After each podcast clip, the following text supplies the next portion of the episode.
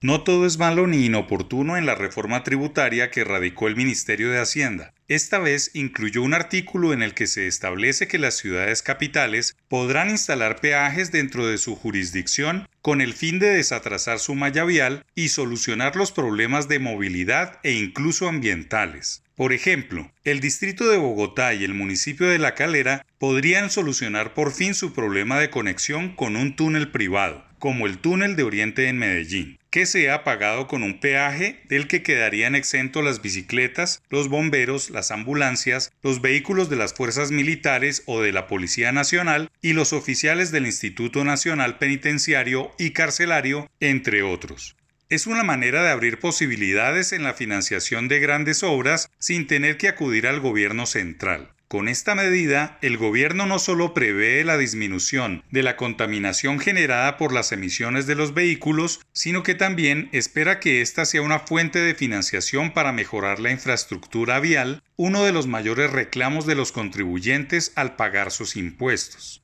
Para colocar estos peajes urbanos, ciudades como Bogotá, Medellín o Cali tendrían que pedir una autorización al Consejo Municipal o Distrital sin que el Ministerio de Hacienda tenga que mediar ningún concepto vinculante previo. El valor de esa tarifa sería diferencial, es decir, se fijaría en proporción a las distancias recorridas en la ciudad, las características vehiculares y sus respectivos costos de operación. Por su parte, su valor sería estipulado por la autoridad distrital o municipal competente.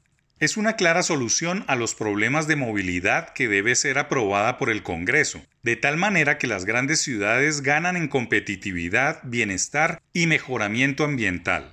La propuesta está concebida en el segundo título de la tributaria rotulada Equidad en la redistribución de cargas ambientales que incluye varios instrumentos para la reducción de la vulnerabilidad ante el cambio climático y la contaminación, denominados impuestos verdes. Hay puntos que pueden pasar desapercibidos u omitirse en la discusión, como son los impuestos verdes que son necesarios haciendo prospectiva de lo que serán obligaciones globales en los próximos años.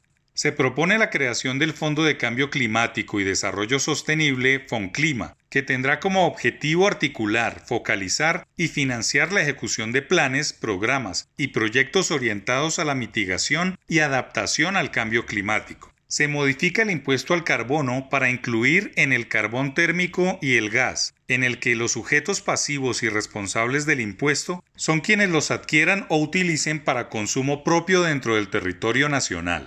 Para liquidar el impuesto, la tarifa será de 41.861 pesos por tonelada. Se establece que el tributo no se causará en la exportación y se plantea una aplicación gradual desde 0% de la tarifa en 2022 y 2023 hasta tarifa plena en 2028.